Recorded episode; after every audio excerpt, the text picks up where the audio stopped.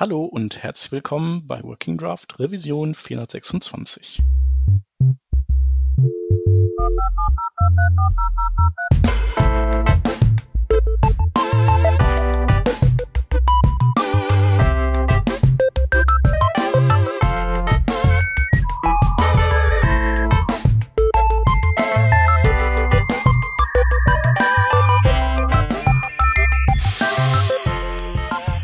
Heute sind wir zu dritt. Da wäre einmal der Peter. Moin, moin.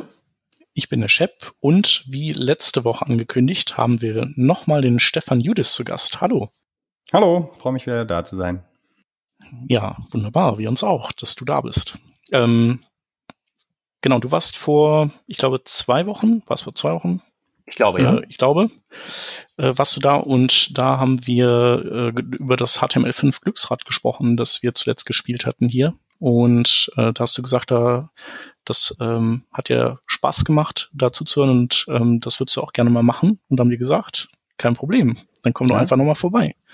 Ja, super, genau, schauen wir dieses, mal. Genau, schauen wir mal, wo wir landen. Also vielleicht kriegen wir ja auch nur so blöde Sachen. genau, so heute ist ähm, HTML5 Glücksrad ähm, mit Gast. Erste Mal mit Gast übrigens, äh, ja. Runde. Uhu. Das hatten wir noch nicht. Genau.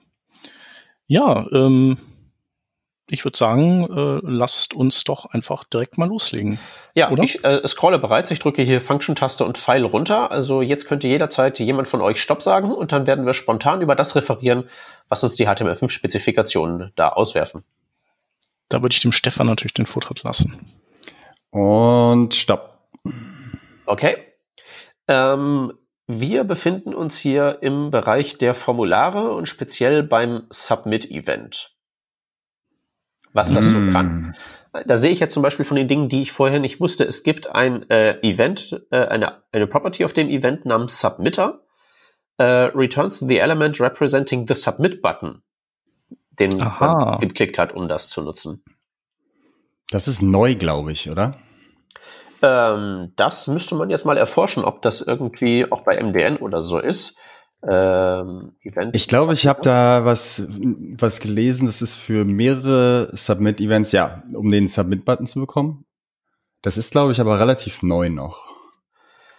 Ähm, das sieht so aus, nämlich mit in der Support-Tabelle bei MDN ist da ausschließlich der Chrome aufgeführt, der das kann und bei allem anderen, inklusive Firefox selbst, gibt's nur ein graues Fragezeichen.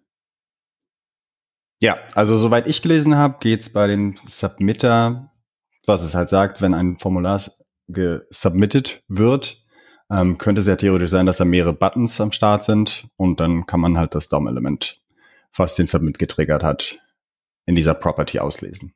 Aber hat das schon mal einer von euch genutzt, also mehr als ein Submit-Button? Das ist eine gute Frage. Nee, also man könnte höchstens vielleicht, weiß ich nicht, wofür würde man das nehmen? Man könnte natürlich sagen, ich habe nur einen Event-Händler und alle meine Knöpfe auf der Seite, die ich habe, die, die targeten halt die, dieses Formular.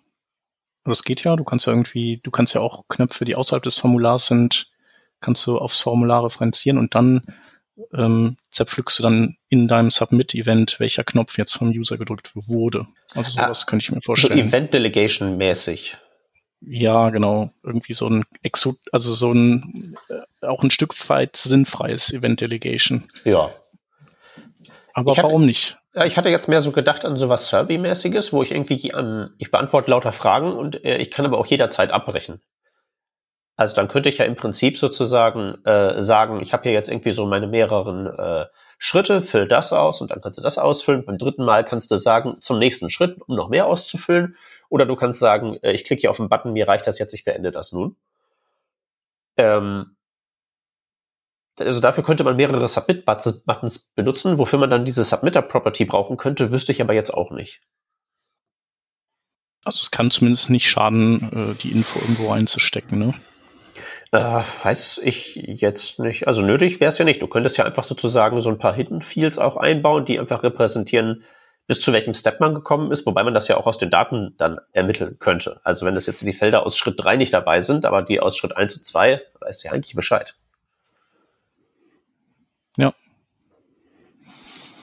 Was mir gerade noch eingefallen ist, ist, ähm, ich glaube, mir ist eine neue API über den Weg gelaufen, die irgendwie, die sowas wie Request Submit oder sowas irgendwie hieß. Ich habe jetzt auch versucht, die zu googeln.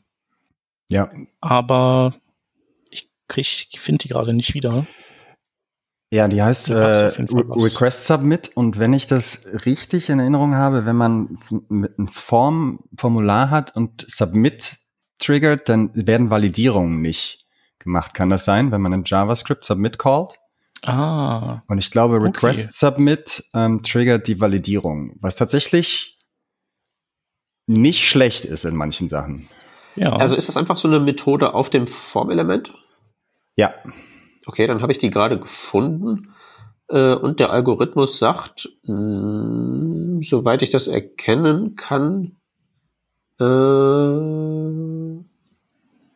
aber warum kriege ich das denn, wenn ich hin Validierung, wenn ich das so richtig sehe? Ich muss Request Submit zusammenschreiben, dann bekomme ich das sofort in den Suchergebnissen. Wenn ich aber ja, genau. Request und Submit auseinanderschreibe, dann kommt irgendein Kram. Ja, weil der Google echt äh, nicht äh, gut ist dieser Tage. Ja, offenbar. Nee, also nicht offenbar. Versuch mal irgendwas, irgendwas zu finden, was du vorher nicht wusstest. Was der alles aus deinem Suchquery rausschreibt, wenn du nicht jedes einzelne Wort in Gänsefüßchen setzt, ist zum, ist zum an die Decke gehen. Ja. Also MDN sagt, uh, submit submits the form, but that's all mhm. it does. Request submit, on the other hand, acts as if a submit button were clicked. The form's content is validated and the form is submitted only if validation succeeds. Ha, ja. Das ist, geht überhaupt nicht äh, hervor aus diesem, was ich hier. Ah, okay. Also das geht jetzt hier aus diesem unmittelbaren Spezifikationssprechen nicht hervor, aber die, die Definition von Submit, also nicht von Request Submit, sondern von Submit verweist auf irgendein äh, Flag, das gesetzt ist, wenn man Submit benutzt, aber nicht Request Submit. Und das dürfte dann dieses Verhalten triggern, das du jetzt gerade beschrieben hast. Ja, also das glaube ich mhm. schon eine schöne Sache. Request Submit. Ähm, ja. Also submitten, ohne die Validierung zu triggern. Nee, mit Validierung. Mit Validierung. Ich kann mich dran, ich kann mich dran erinnern, dass ich Sachen gebaut habe, wo ich Submit callen musste und dann habe ich so eine wilden Sachen vorher gemacht, weil die Validierung von den Inputfeldern halt nicht gemacht wurde, so wie hieß es denn, Check Validity oder so eine Sachen, mhm. die alle aber auch nur so geht so schön waren. ähm, ich glaube, Request Submit ist da schon eine schöne Sache. Ja. Jetzt, jetzt würde ich ja generell mal die Frage auf den Tisch knallen, ob das überhaupt irgendwen interessiert. Ich habe mich in letzter Zeit so viel mit React befasst und ähm, keine alte Sau in dem Universum nutzt überhaupt irgendwelche Formulare. Das wird alles irgendwie mit JavaScript in irgendwelche Hooks reingebelfert und auch irgendwie ähm, so ein Validity-Ding. Da habe ich mir erst so einen ähm, ganz dünnen äh, Hook-Wrapper um Validierung gebaut, die mir im Prinzip bloß äh, Event-Händler generiert, die ich halt bei meinen ganzen äh, ähm, Formularelementen auf die ähm, Invalid und Blur und sonst was Events einfach drauf wirft. Ja. Ähm, aber äh, das ist irgendwie so, ein, weiß ich nicht, 200 Zeilen oder so, weil ich halt eben noch die äh, Fehlerstrings customizen wollte. Aber dann nehme ich das und dann gucken mich alle an, wie, wie ein Wal, der zum ersten Mal ein U-Boot sieht und stattdessen sagen sie alle hier, nimm unsere 7 Megabyte JavaScript-Bibliothek, die den ganzen Krempel von, von Grund auf neu implementiert. Und ich frage mich halt zunehmend, ob ich hier der Bescheuerte bin oder die. Das also ist eine valide Frage. Auch beide. Also ja. kein, keiner nutzt diese Formularvalidierung. Dabei ist die wirklich halt doch für 99 Prozent der Fälle komplett ausreichend, wenn man weiß, wie man die benutzt und auch irgendwie total sinnvoll designt und man kann es erweitern und schieß mich tot. Aber, aber, aber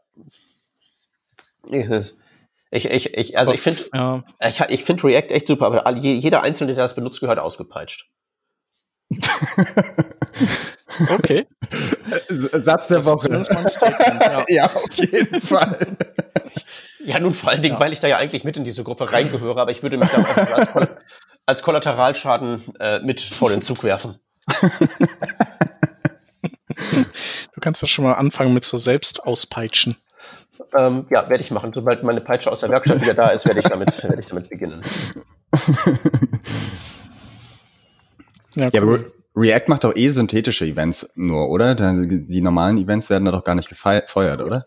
Das macht ja nichts. Ähm, so von der reinen Mechanik her kannst du es ja genauso ähm, benutzen. Also ob das jetzt ein äh, synthetisches ähm, Invalid Event ist oder ein normales, ähm, mhm. ist ja erstmal nicht so wichtig, solange du halt eben dafür sorgst, dass der Code, den du schreibst, du weißt, dass es das synthetische Event ist und nicht das echte, dann, dann läuft das. Also ja. Man muss halt irgendwie noch so irgendwelche Spezial-Extrawürste beraten wegen diesen synthetischen Events, die eventpoolt werden und deswegen kannst du die nicht äh, asynchron benutzen, weil dann das Target null ist und irgendwie so bescheuerte Sachen, die haben bestimmt alle irgendeinen Grund, der für Facebook total wichtig ist, bla Keks.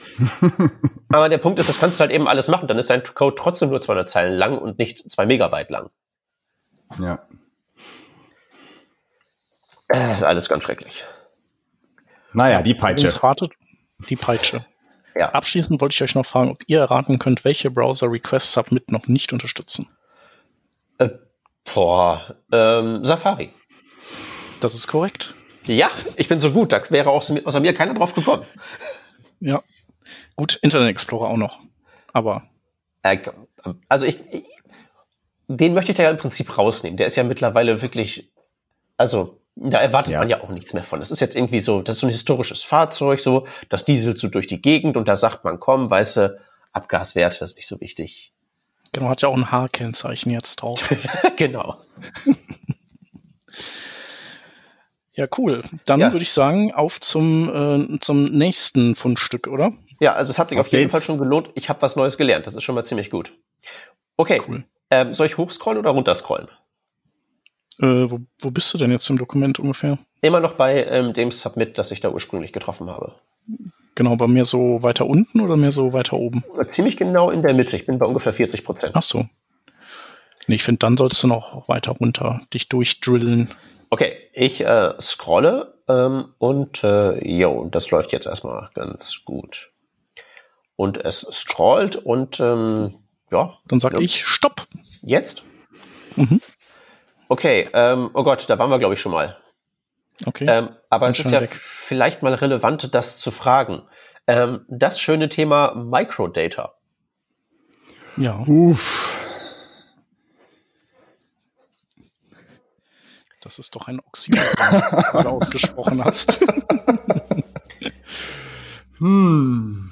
Das ist auch so ein Ding, das ist echt irgendwie so 2004, oder? Diese ganze Idee semantisches mm, Web. Ja, so. das ist halt, ähm, ja, es gibt halt ja immer diesen, immer wieder diesen, der Wunsch, der aufkommt, der auch XML zugrunde lag, oder XHTML besser gesagt, ähm, Dinge maschinenlesbar zu machen, als wenn wir irgendwas zusammen schustern mit unserem verqueren Hirn. Ja. Und genau, und Mikro, seitdem gibt's Mikroformate. Eigentlich so kann man sagen, eigentlich vielleicht zur, zur gleichen Zeit gestartet wie die ganze XML-Welle, oder? Nur dass XML halt tot ist und Mikroformate ja, wie ist denn da der Stand? Maschinen noch ein bisschen noch ein bisschen genutzt werden, wobei die Suchmaschinen ja auch hier, äh, Google hat ja eigentlich auch, ähm, stellt jetzt auch um auf oder bevorzugt JSON LD. Mhm. Und das ist ja dann auch kein, in dem Sinne kein Mikroformat mehr. Das ist ja eher mhm. so eine, so eine Meta, Property Description oder was auch immer. Ja. ja. Das Problem mit dem Krams ist halt eben, das bringt halt keinem was. Also wenn ja, du jetzt mal so halt auf, der, auf der Ebene der äh, so von Corporate Monstern, die jetzt ja hier dann doch schon zu einem gewissen Grad unsere Realität formen, für die ist das ja alles Wurst, wenn du jetzt mal davon absiehst von so Suchmaschinenoptimierung. Aber da würde ich behaupten, das hat ja mit der Grundidee nichts mehr zu tun, sondern ist ja im Prinzip so die, ja, der, die, das im Sweatshop produzierte Che Guevara T-Shirt, so ein bisschen. Mhm. Ja, also ich habe mich immer gefragt, warum Browser ähm, nicht mehr Unterstützung für Mikroformate anbieten, wie zum Beispiel, dass wenn du ein Event äh, mit äh, Mikro, mit äh, Mikroformaten annotiert hast oder sowas, ähm, warum du, warum du die dann nicht zum Beispiel in deinen Kalender sofort reinziehen kannst oder eine V-Card oder so ein Zeugs. aber guck doch mal normalen Menschen beim Benutzen eines Webbrowsers zu. Na gut, aber wir, ich meine, wir nutzen auch bestimmte Features wahrscheinlich auf Seiten, die äh, die andere nicht nutzen. Also und also ich meine, anbieten kann man es ja. Aber ja, nee, so, also so anbieten kann man wie Opera haben sowas ja nicht gemacht. Ja, okay, das, das, das mag aber sein. Aber andererseits musst du halt eben auch echt sagen, also es muss ja am Ende irgendwie ein Produktdifferenzierungsmerkmal sein, so aus Browser-Sicht, das dann auch wirklich den Leuten sagt, so dafür ähm, wechsle ich jetzt hier ähm, meinen mein Browser. Und mhm. ob das dann dafür reicht, weil vor allen Dingen, äh, wenn du sowas haben wolltest, konntest du es ja, glaube ich, jederzeit mit irgendwelchen Extensions dir ja auch nachrüsten. Ja, die gab's, genau. Aber es war halt nie eingebaut. Das ist so wie, äh, warum gibt's keine QR-Reader-App äh, einfach auf jedem Smartphone vorinstalliert? Also ich glaube, so manchmal sind die ja irgendwo versteckt in der Kamera-App oder in Google Lens oder so, aber das ist halt auch so ein Ding. QR-Codes scannt keiner, ja, aber es liegt auch daran, dass es einfach, dass eine App nicht mit ausgeliefert wird, auf jedem Smartphone die QR-Codes und Barcodes scannt und die dann verarbeitet. So Chicken and Egg Problem, meinst du? Ja. Ja, so ein bisschen. Sagen. Genau. Ja. Und so ist das im Prinzip da auch gewesen, würde ich sagen. Ich würde aber tatsächlich sagen, bei den Mikroformaten ist das einfach auch ein ähm, Gegenstand von so dem allgemeinen größeren Trend auch. Also du kriegst ja auch nirgendwo mehr einen RSS-Feed. Ähm, die ganzen APIs haben alle keine Course-Header. Dieser ganze, diese ganze äh, Idee von, das ist jetzt hier alles open und toll von vor 15 Jahren, die, das ist halt, das ist halt nicht mehr so die Realität. Das gibt's halt einfach nicht mehr. Der, der Geist ist halt auch irgendwo jetzt nicht mehr so da. Dass jetzt irgendwie so da, die, da irgendwelche Leute sagen, ich erfinde jetzt RSS und äh, mache die Welt was Besseres, ist halt eben ersetzt worden durch hier, ich mache mein schönes äh, Datensilo-Startup auf. Das ist halt eine andere Zeit. Das ist so Hippie, 70er Jahre, freie Liebe, so ein bisschen. Ich will das jetzt gar nicht so, ich will das jetzt gar nicht so despektierlich ähm, äh, eigentlich betiteln, wie ich es jetzt gerade tue. Aber so, so ein bisschen ist das, denn du kannst halt diesen Geist auch nicht wiederbeleben, glaube ich. Das hat sich halt einfach überlebt und das sind die technischen Auswirkungen, dass wir uns jetzt hier schon seit zehn Minuten über dieses Microdata-Dinge äh, so ein bisschen lustig machen. Ja. Äh, ich habe tatsächlich ja. letztens ein sehr schönes äh, äh, YouTube-Video gesehen von einem Herrn, äh, der da sehr umtriebig ist, Tom Scott. Der ähm, hat einen ganz netten äh, Trick gebaut, nämlich ähm, der hat sich ein Skript gebaut, das ähm, auf sein YouTube-Video, das er veröffentlicht, geht, äh, ausliest, wie viele Views das hat und dann den Titel entsprechend updatet. Dieses Video hat so und so viele Views. Das habe ich auch gesehen und hat das halt dann zum Gegenstand genommen, um genau darüber ähm, zu reden in sehr viel eloquenterer Form, als ich das jetzt gerade gemacht habe, aber letztlich führt es zum gleichen Punkt, dieses Ganze, dass dieser Geist halt so nicht mehr da ist. Ähm, und ähm, der sich auch nicht wiederbilden kann, weil jetzt ja auch die technischen Mittel einfach nicht mehr so da sind. Du hast halt keine RSS-Feeds mehr, die Microdata ist nicht da und sowas. Und da muss man halt eben sagen, das war jetzt eine nette historische Episode, aber das war's jetzt, würde ich jetzt mal ganz pessimistisch sagen. Ja. Übrigens, äh, das letzte Mal, wo wir im Glücksrad über Mikrodata gesprochen haben, war äh, vor genau vier Jahren. Ach, Yoshi? Vision 262. Und mit dem Yoshi haben wir auch äh, als Thema mal darüber gesprochen. Ich, ähm, der Yoshi Kufall, der macht ja ganz viel mit Mikrodaten oder, naja, genau. Das war die 287 aus Januar 2017. Ach, guck. Die Zeit das war nicht so lange her. Auch. Auf jeden Fall. Wahnsinn. Können wir ja noch verlinken. Hast du die schon gecatcht oder soll ich die ja, habe ich mitgeschrieben. 287 war es, ne? Und 262. Und 262. Alles klar. Das steht dann in den Show Notes. Dann weiter ja. die Mikrodaten mal schnell hinter uns lassen. Genau, wir scrollen einfach mal noch ein bisschen tiefer. Ja, der, der Absatz ist tatsächlich relativ lang. Da ist ja auch eine JavaScript API dran und was nicht alles. Ich habe damals in meinem HTML5-Buch auch viel zu viel Energie auf dieses Thema verwendet. Wow. Ich, ich scrolle bereits. Und also stopp. bitte, genau, äh, nicht, dass wir hier gleich noch ins, in, irgendwie zu Flash kommen oder so. Ins Nirvana. Ins Nirvana. Äh, ah, äh, das ist eigentlich ganz cool. Äh, Server Send Events und Event Sources. Also Event Sources sagt mir jetzt gerade nichts. Server Send Events schon. Ähm, ist das gleiche, tatsächlich. Ah, okay.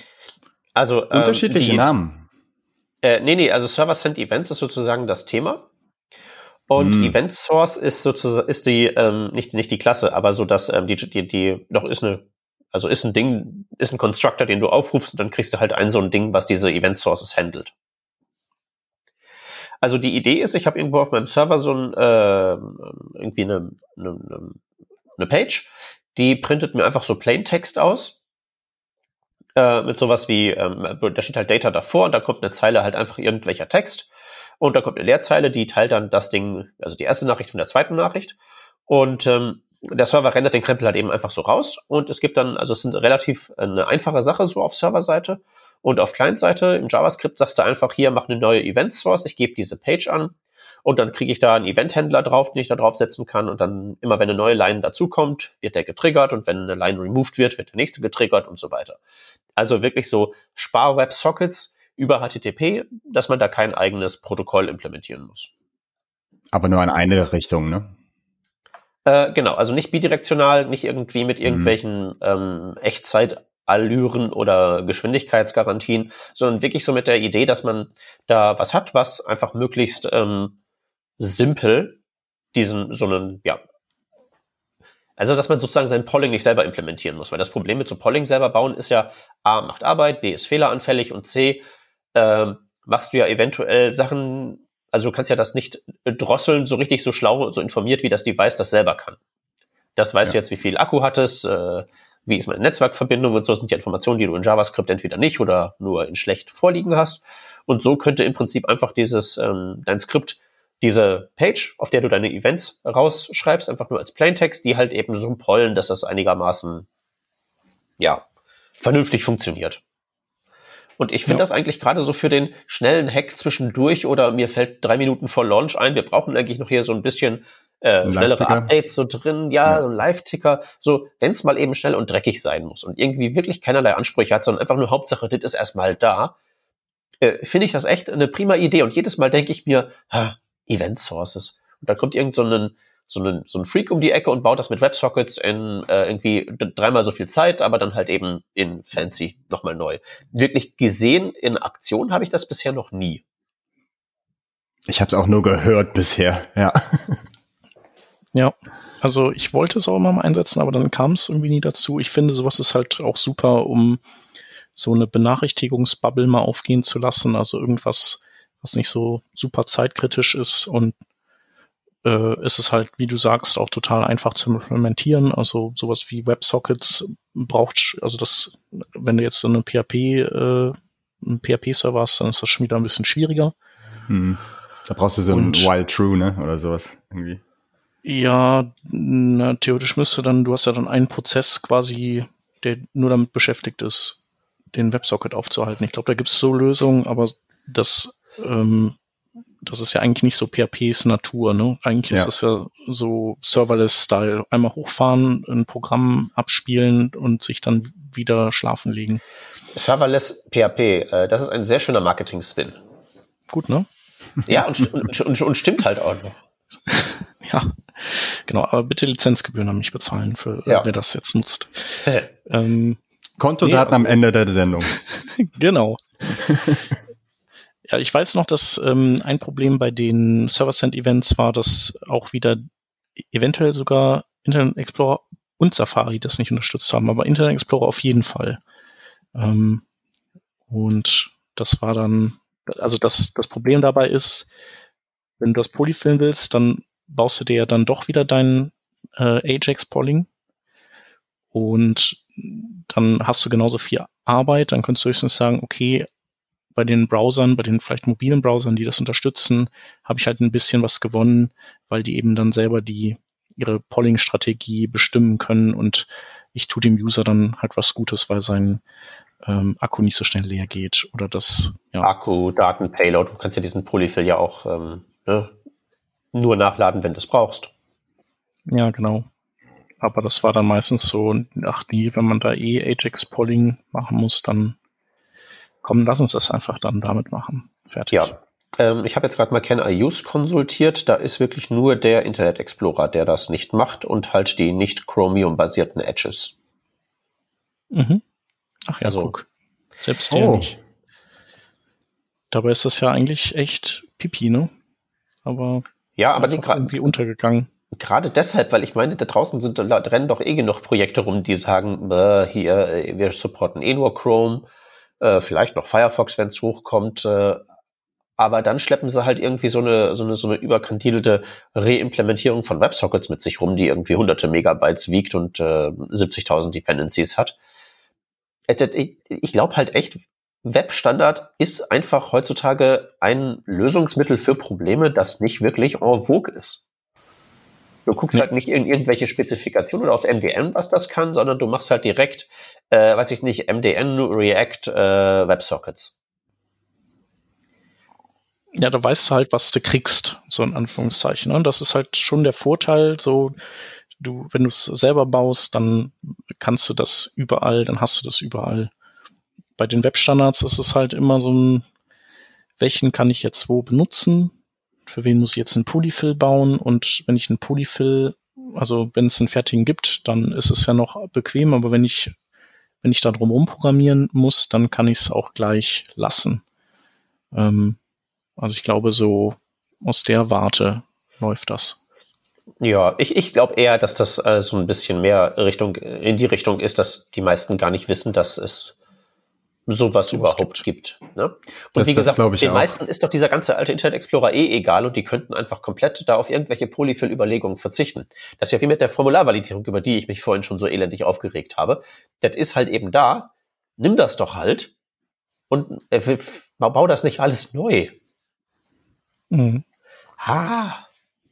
Ja. Naja, manchmal ist es ja auch dieses, also so ein bisschen wie bei äh, nativem Scrolling, wo man so sagt, äh, Smooth Scrolling, so, wo man sagt, so ja, schon cool, aber jetzt ist aber doof trotzdem, dass der, egal wie weit die Strecke ist, immer eine Sekunde scrollt. Das würde ich jetzt gerne einstellen können. Und dann geht das ja. nicht, weil das nicht vorgesehen ist. Und dann, nee, komm, dann baue ich das neu. Also ich glaube, diese Fälle gibt's auch, dass dass es zwar was gibt, aber dann, wenn man es benutzt, dann merkt man, okay, 80 Prozent werden abgedeckt, aber die 20 Prozent, auf die kann ich nicht verzichten, weil dann irgendwer meckert dann rum und dann muss ich es doch selber bauen. Das ist manchmal bei so Web-APIs äh, auch so ein bisschen, bisschen blöd. Ja, aber ich meine, was ja auch. Snapping hat keine Snap-Events und dann ja. hängst du da. Ja, okay. Das stimmt natürlich. Jetzt gerade bei so Sachen, die halt so unmittelbar user-facing sind, wo das auch ein bisschen schwierig ist. Ähm, also, wo das ja wirklich so eine binäre Angelegenheit ist. Wenn wir jetzt mal wirklich von, wie, gesagt, was von einer Event-Source oder von einer Formularvalidierung ausgehen, da könnte man ja theoretisch auch hingehen und könnte sagen, wenn ich jetzt schon jemand bin, der irgendwie das neue heiße NPM-Package baut, könnte ich ja zumindest darauf aufsetzen und mir irgendwie 80 Prozent der äh, Arbeit von der Plattform schon mal abnehmen lassen und nicht alles neu erfinden, sondern nur die Hälfte. Ja. verlieren wir gerade so ein bisschen, ne? Also ich habe das Gefühl, dass es ein bisschen schlimmer wird, so mit der, mit dem Plattformgedanken. Ich glaube, fühlt sich so ein bisschen so an, als wenn mehr neu implementiert wird im Großen und Ganzen. Ja, auf jeden Fall. Dabei ist das halt echt alles ziemlich klasse, was man alles so haben kann, einfach so aus dem aus der Plattform raus. Also weißt du nicht, ich kann mein Formular haben und da kann ich diese ganzen Inputs reintun und da sind dann irgendwelche irgendwelche, ähm, weiß ich nicht, so Sachen drin wie Datepicker oder so. Die sehen dann halt nicht komplett aus, wie ich sie haben will, aber ich kriege die halt eben mit ähm, null Arbeit kriege ich irgendwie 80 Prozent von dem, was ich will. Reicht das nicht vielleicht manchmal? Klar, wenn ich jetzt irgendwie die hier so meine Corporate Identity eisenhart durchziehen muss dann natürlich nicht, aber äh, also, alter Mann beschwert Schwierig. Ja, ja, schwierig. Ich, ich, bin da bei dir, tatsächlich. Aber es, es ist ja. halt auch so viel Kram mit dem, also haben, haben wir uns ja auch letztes Mal auch ein bisschen drüber unterhalten. Also ich denke halt auch so, dass viele Leute sind halt so sehr beschäftigt mit den ganzen Sachen, mit denen wir uns jetzt halt so tagtäglich beschäftigen, dass vielleicht gar nicht so die Zeit ist, sich auch noch mit Standards und was ist eigentlich in der Plattform drin zu beschäftigen. Ja, aber trotzdem, dann, dann nehme ich halt wirklich die Endnutzer ähm, gerne aus meiner Beschimpfung raus, aber nicht die, die die ganzen Packages bauen, die die Endnutzer dann nutzen. Hm. Weil die könnten ja das als Wrapper, als irgendwie Upgrade um die Plattform-Features konstruieren. Dieses Local Forage von Mozilla früher, was ja im Prinzip ja. so ein Key-Value-Store auf Basis von dieser schrecklichen IndexDB war. So. Das ist so für, für, für, für einen Use Case, der da irgendwie einigermaßen speziell ist, aber trotzdem nimmt man was, was da ist, implementiert da was drüber, was ein einheitliches User Interface bietet, was auch definitiv besser ist als das, was die Plattform einem böte. Aber ich habe halt nicht irgendwie meinen kompletten Storage irgendwie aus heißer Luft neu erschaffen, sondern einfach nur gesagt, da kleistere ich jetzt mal was drüber. Ja.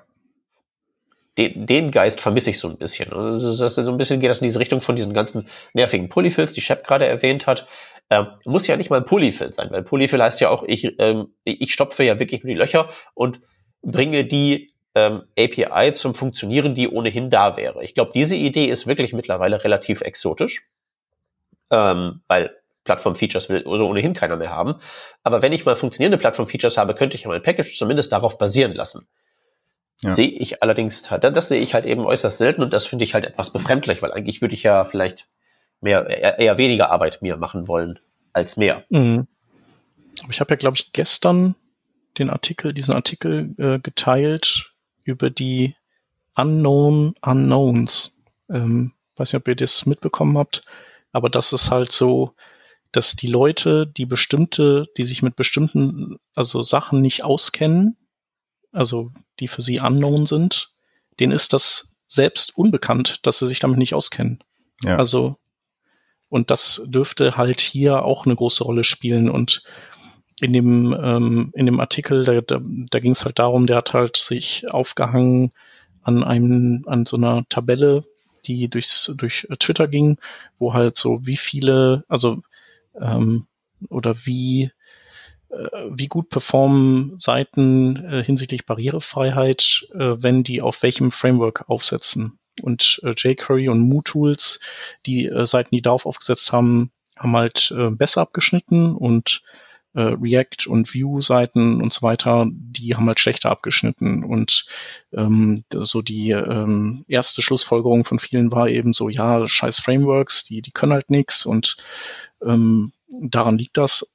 Aber eigentlich liegt es wahrscheinlich eher daran, dass diese, dass es einfach sehr, sehr viel mehr Webentwickler gibt, die vielleicht auch so das in relativ kurzer Zeit gelernt haben, mit diesen Frameworks umzugehen und ja. für die, denen nicht klar ist, was sie nicht alles wissen, also was sie alles nicht wissen. Und darum äh, rennen die natürlich auch in diese Fallen, also nicht mal aus Ignoranz, sondern einfach, weil sie überhaupt gar nicht auf die Idee kommen, dass es sowas geben könnte und da danach suchen. Also weil sie gar nicht wissen, dass sie danach suchen könnten.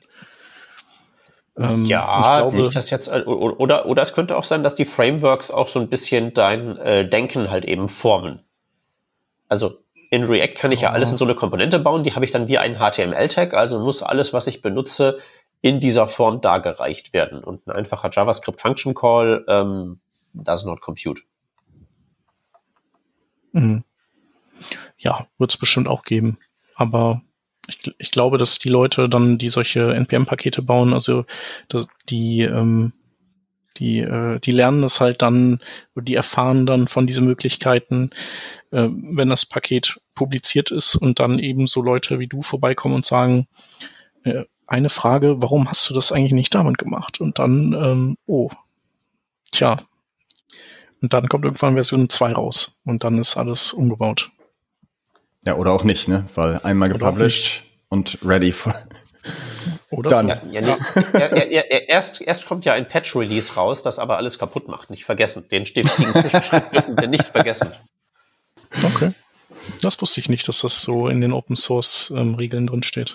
Doch, doch. Also nach dem großen Erfolg von LeftPad hat ja letztens, ähm, also auch da will ich mich jetzt nicht drüber lustig machen, weil eigentlich hat ja der gute äh, Mensch, der das da macht, ähm, Is Promise war das, glaube ich, äh, dieses Package, was da ähm, explodiert ist. Also eigentlich alles total toll aufgesetzt und äh, Keks. Ähm, aber halt eben hatte der letztens, glaube ich, ein Patch-Release, wo einfach das irgendwie explodiert ist. Es ist halt natürlich, also ist eine relativ simple Sache. Also rauszufinden, ob irgendwie ein Objekt ein Promise ist oder so, ist natürlich nicht komplett trivial, deswegen gibt's dieses Package. Äh, 9.733.000 äh, und schieß mich tot ähm, Weekly Downloads. Das ist schon eine Menge. Und äh, der hatte halt letztens irgendwie so ein kleines Problemchen eingebaut. Ich versuche den Artikel nochmal wiederzufinden und dann äh, lag halt mal wieder alles in Scherben für ein paar Stunden. Das ist komplett an mir vorbeigegangen. Ja gut, wenn du in den Stunden jetzt nichts irgendwie programmiert hast und nicht irgendwie deine Continuous Integration irgendwie was gebaut hat oder so, hast du das vielleicht auch nicht gemerkt, aber es reicht ja dann, wenn irgendwelche Dinge, auf die du aufsetzt, das dann nutzen und du das dann unglücklich im falschen Zeitpunkt dann installierst. Das Wichtige ist ja, es ist ja so ein schöner ein schöner Turm aus lauter kleinen Bausteinchen. Und wenn unten was rausgezogen ist, scheppert's mal wieder ordentlich. Müsste das nicht durch eine Yarn-Log und Package-Log Ja, eigentlich So äh, nicht schlimm sollte passieren? es doch nicht mehr sein, oder? Wie bei LeftPad. Bei. LeftPad war ja alles kaputt. Also wirklich kaputt. Bei LeftPad war alles kaputt. Hier war nur sehr viel kaputt. Das ist nicht ganz so. Ja. Tja. Nicht schön, wenn man dann Samstagmorgen aufwacht und das halbe Internet kaputt gemacht hat. Nee, nee, also ganz so dramatisch war es jetzt nicht. Es war halt wirklich nur ein paar Stunden und der äh, gute Herr hier, ich habe seinen Artikel gerade wiedergefunden, den verlinken wir mal. Der hat nämlich auch richtig vorbildlich mit äh, Timestamps inklusive Zeitzonenangabe aufgeführt, wann da was schiefgegangen ist. Also er hat, glaube ich, irgendwas, ähm, genau, das Exports Field in der Package JSON. Das ähm, hat nicht so funktioniert, wie er dachte. Und ähm, das hat dann eben dazu geführt, dass bei sehr vielen Nutzern das nicht mehr richtig importiert wurde und dann war halt kaputt. Passiert. Ja. Ja. Ach, es passiert überall. Ich hatte letztens ein sehr schönes Problem. Ich weiß gar nicht, ob ich das auf diesem Kanal schon erzählt habe, aber irgendwie äh, neue Version von Puppeteer, diesem schönen Fernsteuer Chrome. Mhm. Äh, und da ist irgendein Bug drin, der dafür gesorgt hat, dass äh, wenn ich da drin eine Seite geladen habe und da Google Fonts drin war, es sehr seltsame äh, Course-Fehler gab, die keinen Sinn gemacht haben. Aber auch nur, wenn Google Fonts eingebunden wurde, nicht wenn irgendwas anderes war. Okay. Ja, das hat sie, glaube ich, hat sie, hat sie erzählt. Das Hatte ich, lag glaub dann ich, an erzählt. dieser Agent String, ne? Äh, äh, nee, äh, das ist mein ursprünglicher Verdacht gewesen, dass das daran lag, weil ich weiß, dass, der, dass Google Fonts auf den User Agent String schaut und wenn man da nicht das Headless rauspasst, liefert er einem nicht die richtigen Fonts, sondern irgendwelche anderen. Deswegen habe ich gedacht, ha, ich weiß, woran das liegt. Ich habe Puppeteer geupdatet und der User Agent String ist falsch. Ich hatte das schon mal, deswegen weiß ich, dass es genau diese Ursache sein muss. Also verwende ich meine gesamte Debugging-Energie darauf, an diesem dämlichen User Agent String rumzuforschen, bis mir User Agent Strings aus den Ohren herauslaufen, um dann festzustellen, äh, ah, nee, doch nicht. Ja, und woran lag's jetzt? Äh, ist Bug Bug dem Puppeteer? Genau. Oh. Ah, okay. So, Downgrade wieder auf Version 2.0, funktioniert alles wunderbar, hast keine Probleme, alles schön. Okay. Tja, Computers are hard. Ja. Ja, ja, ja. Die Frage ist halt, ob sie so schwer sein müß, müssen, wie wir uns das manchmal das machen, aber meine Güte, wir sind heute vielleicht grumpy. Äh, soll ich mal wieder scrollen? Soll, soll, ich mal, Chef. soll, soll ich mal wieder scrollen? ja. go for it. Wer hat zuletzt gestoppt? Äh, ich, oder? Oder? Nee, du bist dran, Chef. Ich bin dran, okay. Ja. Lass dir mal ruhig ein bisschen Zeit. Also das, das Dokument ist halt sehr lang und wenn ich jetzt hier Function und Pfeiltaste drücke, dann ich sitze hier nicht an meinem richtigen Computer, sondern nur am Laptop. Da ist also jetzt wirklich nicht so. Ich habe meine schöne Ja. Freidrehmaus nicht, das ist das Problem. Aber so langsam würde ich sagen, kommen wir wieder in den Bereich, wo man einen Stopp machen kann. Ich glaube, ich bin gerade durch Formulare Okay. durchgerauscht. Stopp. Äh, ne, ne, ne, ne, ne. Was haben wir denn da? Äh, Sourcing of Out-of-Band Text Tracks. Was mag das wohl sein? Oh, das hört sich nach, an nach VTT, oder? nach Äh, äh, Video? Na genau, nach Video, nach Untertitel? Timed Text Tracks, das schöne VTT-Textformat, genau. Tja, Oh, wow, ich habe gar keine Ahnung. also damit habe ich, habe ich also so dezent mal zu tun gehabt, aber ich habe, glaube ich, so ziemlich alles wieder vergessen. Und darum kann ich da gar nicht viel zu sagen. Es Aber du ist halt kannst so uns kurz erzählen, was es ist, ne? Äh, Genau, also es ist halt ein, eine äh, Technologie, um in Videos Untertitel einzublenden und zwar zeitbasiert. Also ein Stück weit wie das, äh, wie auch Smile eigentlich auch funktionieren, also funktioniert. Äh, Smile für die Ungefähr. Jüngeren unter uns. Äh, das ist, ähm, was ist das? Äh, eine Animations-Markup-Sprache. Ähm, Oder Mm. eine timed, eine timed äh, irgendwas Markup-Sprache. Ach, ich, ich guck's nach. Ich, ich hab's, also S, S-M-I-L geschrieben. Genau, ich verlinke den entsprechenden Eintrag äh, aus dem Self-HTML-Wiki. Synchronized Multimedia Integration Language. So. Ah, Genau, auch ein Urgestein unter den Webstandards. Und aber eigentlich, also eigentlich nur in SVG heutzutage noch gebräuchlich. Ähm, mit der Einschränkung, dass früher- es halt eben nicht im Internet Explorer und nicht im Non-Chromium Edge funktioniert, ne? äh, wahrscheinlich. Sagt mir In nämlich Kenner Use SVG? gerade so. Ich weiß Also es nicht. Ich, okay. Genau, mit SVG. Ich wollte nur dein, dein äh, gebräuchlich etwas relativieren. Okay. Genau. Ansonsten, ich glaube, man konnte bei VTT irgendwie mehrere Video, also mehrere, mehrere dieser Tracks dann ähm, auf die verweisen. Da konnte man, glaube ich, auch Annotationen so richtig draufbauen, so wie YouTube die früher hatte. Klick hier zum Subscriben und so. Aber funktioniert das so? Ich habe ich hab ein Videoelement und dann referenziere ich ein VTT und dann funktioniert das einfach? Oder wie ist das? Äh, du kannst im Videoelement äh, ja Source-Elemente angeben. Hm. Und da kommen dann, glaube ich, auch diese Tracks rein. Ich versuche jetzt auch gerade mich in den Spezifikationen zu äh, recht zu finden. Also habe ich ein paar Videosourcen und dann ein paar VTT-Sourcen und dann ab dafür. Ah, nee, das, das, es gibt da wirklich das, das eigene, das äh, äh, spezifische Track-Element für, wenn ich mich nicht täusche. Genau, das Track-Element. Ja, genau. Track so. ist es. Genau. Diese, das kommt zu den Sources dazu. Genau. Wow. Genau, die gibt es doch dann auch für verschiedene Sprachen, oder? Track.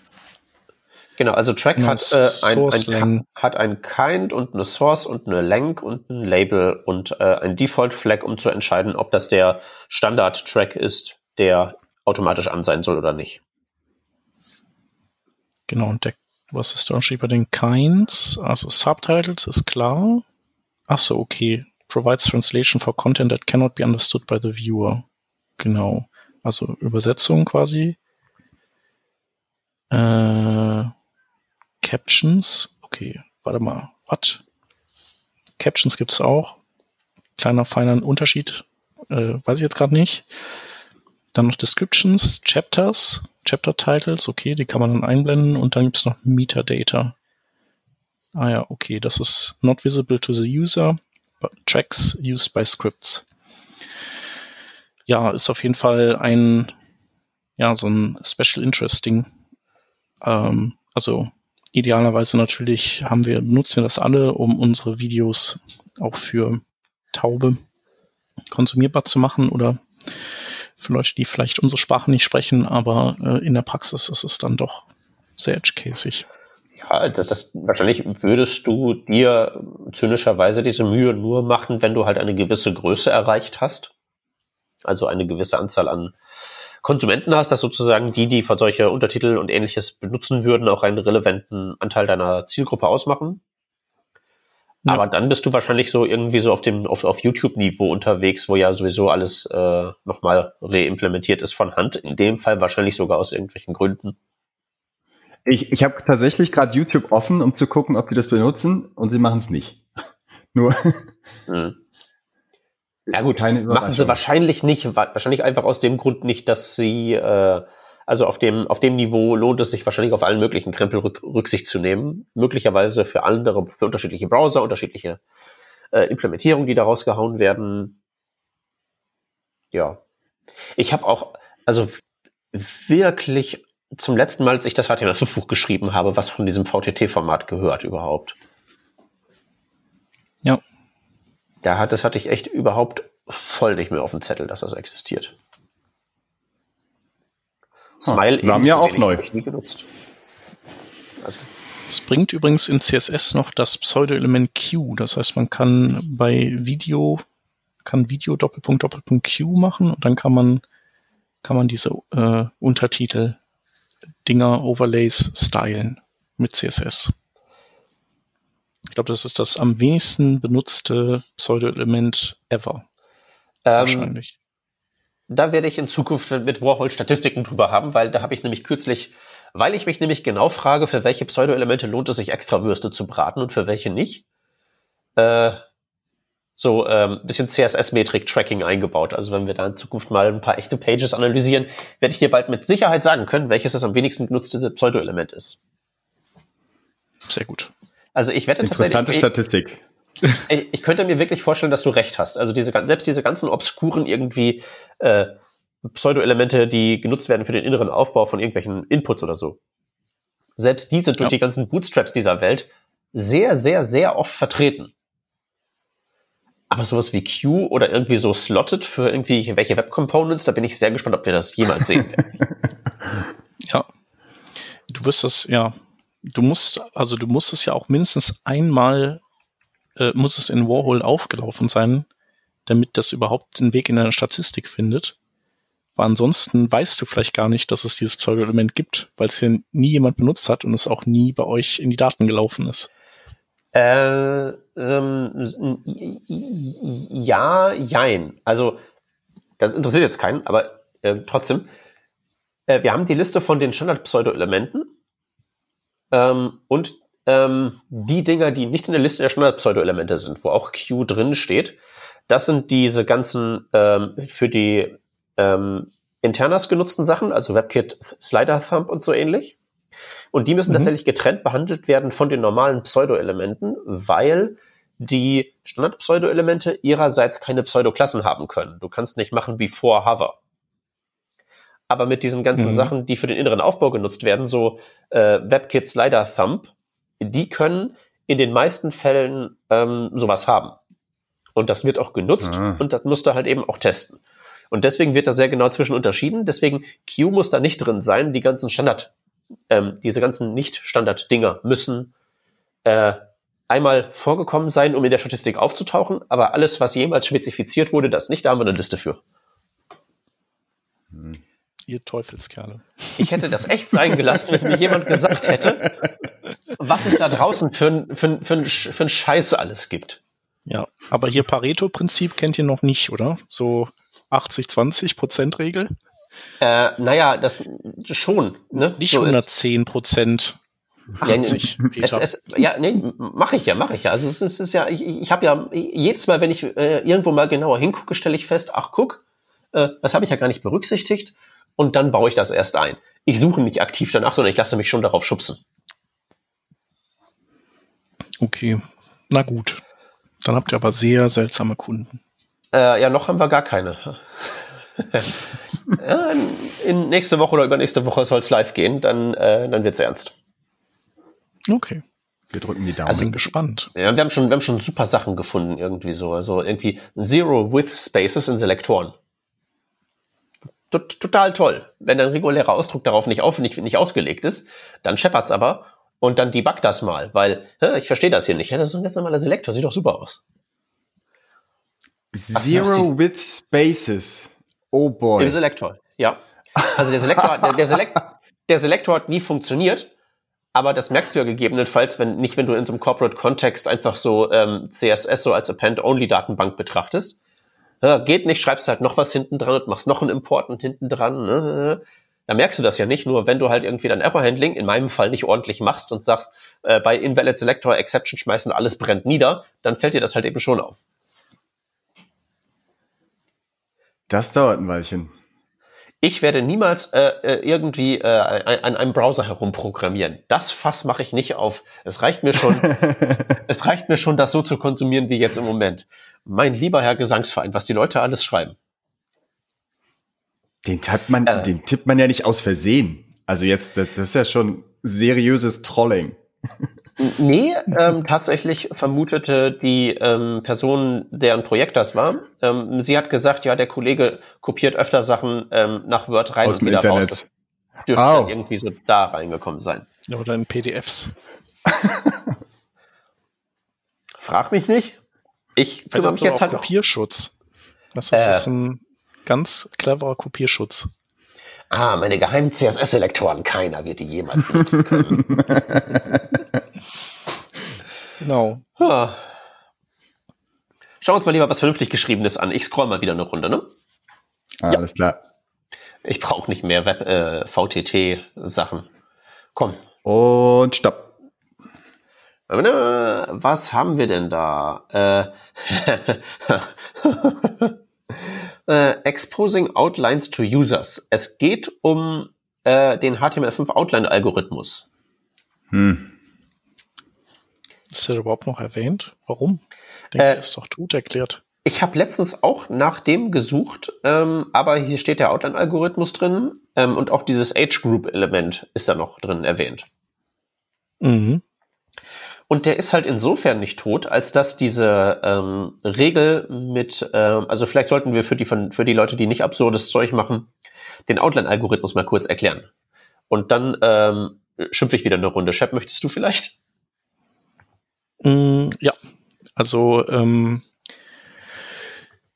äh, wir alle kennen das Problem, dass wenn wir komponentenbasiert bauen, ähm, wir uns entscheiden müssen, was für ein Überschriften, für eine Überschriftenhierarchie wir in diesen Komponenten benutzen. Und diese Komponenten können wir dann aber später in unterschiedlichen Kontexten benutzen. In einem Kontext ist vielleicht eine H2 gut. In einem anderen Kontext wäre es aber viel cooler, wenn dieses Element oder diese Komponente an der Stelle eine H3 hätte, damit unser äh, gesamtes, äh, unser, unser gesamtes Dokument, das wir aus diesen Komponenten bauen, ähm, eine sinnvolle Überschriftenhierarchie aufweist. Und ähm, dann und ähm, das, also lösen kann man das eigentlich ja nur, indem man diese Überschriftenhierarchien konfigurierbar macht. Und man muss dann auch vom Backend aus das äh, sinn, eben sinnvoll befüttern, diese Konfiguration. Und das scheitert halt meistens. Und am liebsten hätte man ja, dass man Komponenten äh, zusammenfügt und der Browser die Hierarchie dann korrekt aufbaut. Und äh, HTML5 hat dafür eine Lösung vorgeschlagen. Und zwar gibt es bestimmte ähm, Elemente, die die so Art äh, semantische Container darstellen, wie zum Beispiel Header, Footer, äh, Aside und äh, Section oder Article. Wenn ich kurz drauf, äh, wenn ich kurz nitpicky sein darf, äh, Header und Footer ja, tatsächlich nicht. Ach, okay. Also dann die nicht. Ähm, die, was die machen, ist, dass die sozusagen äh, wie beim, wie in CSS, beim, bei den Stacking-Kontexten sozusagen alles, was in denen dann stattfindet, fängt sozusagen wieder, also auf, auf einem, also auf einem niedrigeren Level an. Ähm, und ähm, wenn man jetzt zum Beispiel eine H1 in einem Artikel-Element hat und man hängt das unterhalb des äh, Main-Kontextes, dann ist die H1-Überschrift in diesem Artikel äh, geringerwertig als eine, sagen wir mal, eine H6 in dem, in dem Main-Bereich. Ist das korrekt? Laut Outline-Algorithmus? Äh, äh, also, obwohl äh, es eine H1 ist, also obwohl es eine H1 ist, die in dem Artikel steckt, ist sie weniger wert als die H6, die zuvor im Main Bereich kam.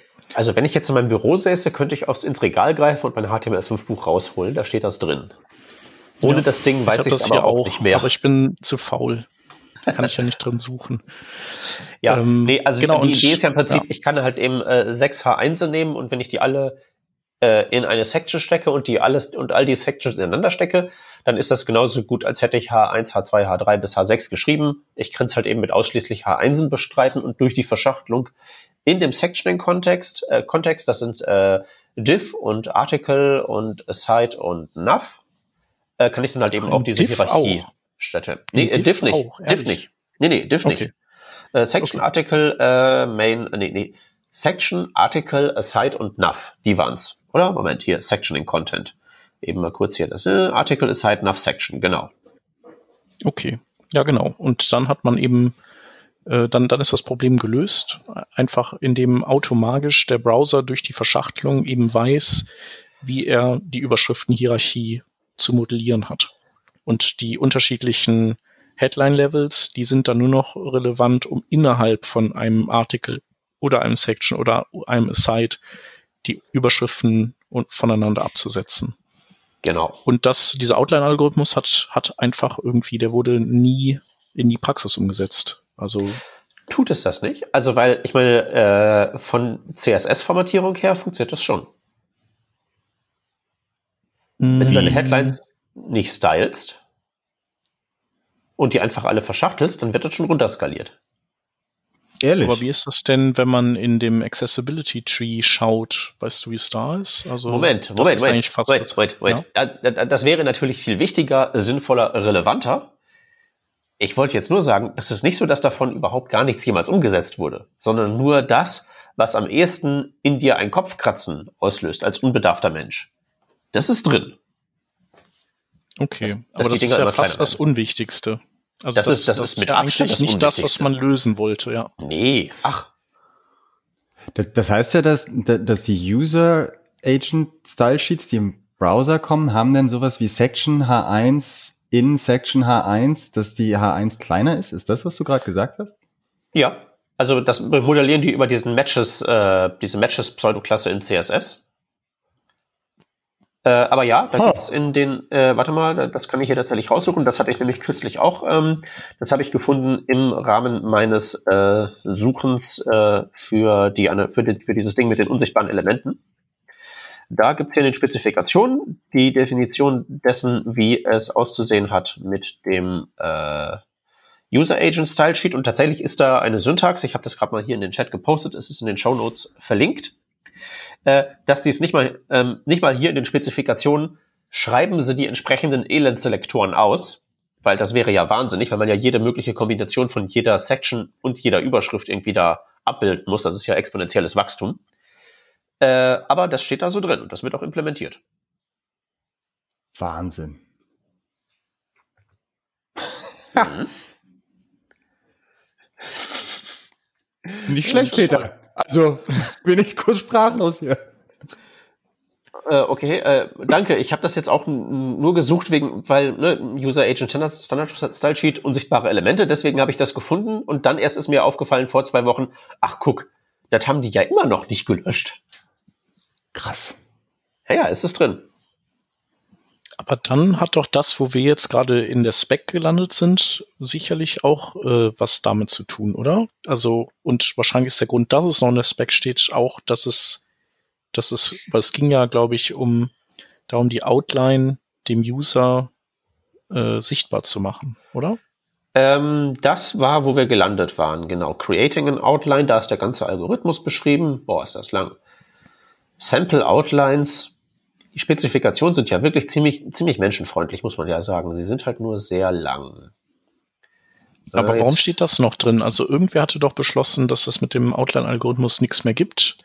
Und das kann natürlich sein, dass ähm, vielleicht die, das W3C äh, an den festhält und die WOT-WG sagt, nee, kein Bock mehr da drauf. Ich scrolle durch die, äh, ich scrolle durch die äh, WOT-WG durch, das ist, äh, weil okay. die dieses, diesen schönen Einseiter haben von allem. Das ist bei der WOT-WG, die haben ja nicht dieses Single-Page-Dokument, was fünf Minuten zum HTML-Parsen braucht. Das macht sich nicht so gut fürs Durchscrollen. Ähm, so, mal eben kurz gucken. Ich habe aber jetzt hier gerade mal die äh, HTML5-Specs vom W3C. Outline finde ich jetzt nicht Age Group Element, doch das ist schon noch drin.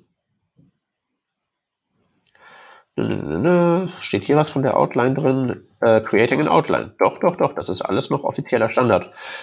Wobei, also man muss jetzt wirklich da mal den, den äh, Philosophen rausholen und sich jetzt wirklich fragen, ähm, also ab wann wird denn diese Outline tatsächlich dinglich, sodass man davon sagen kann, sie existiert?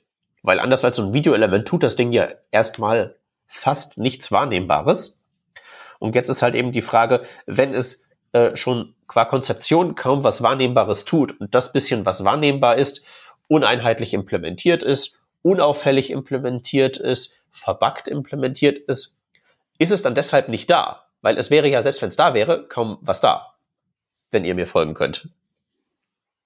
Nur so, ein bisschen wie die, so ein bisschen wie die, so ein bisschen wie die Microdata. Also es nutzt zwar keiner, aber wenn es jemand nutzen würde, wird es nicht auffallen. Kann man dann sagen, es ist nicht da, weil der Unterschied zwischen Dasein und Nicht-Dasein so gering ist. Hm. Aber warum ist das nicht da? Also was fällt denen, was ist das Problem? Das, ich verstehe das nicht. Aber war das Problem nicht so ein bisschen der, der Migrations, also letztendlich, wenn du, wenn du jetzt ja wirklich dich daran hältst, im, im schlechtesten Falle hast du ja dann irgendwie 10 H1 in deinem Dokument. Ja.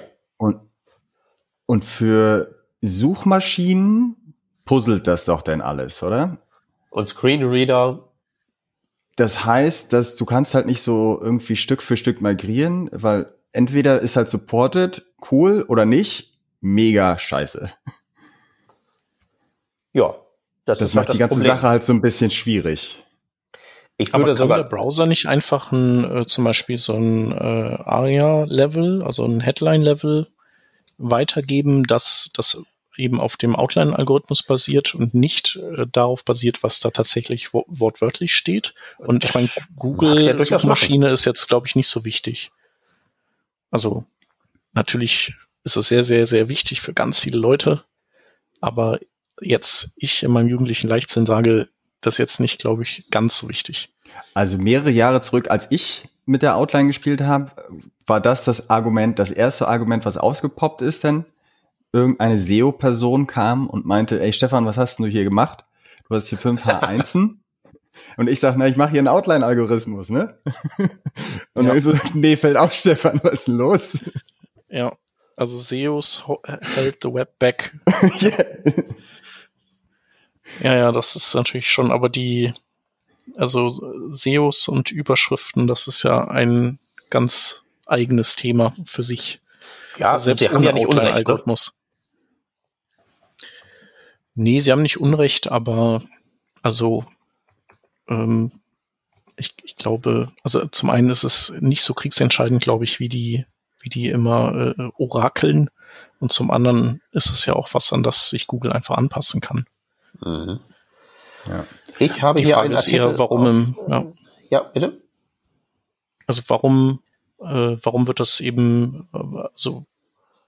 Was ist das Problem bei der Migration der Screenreader? Weil letztlich zapfen die ja nur an, was die Browser denen geben, exponieren. Genau. Ja, ja das stimmt. Mhm. Aber so Fazit mit der Outline ist, wir alle kennen sie, wir alle wissen, dass es nicht mehr gemacht wird, aber es steht trotzdem in der Spec.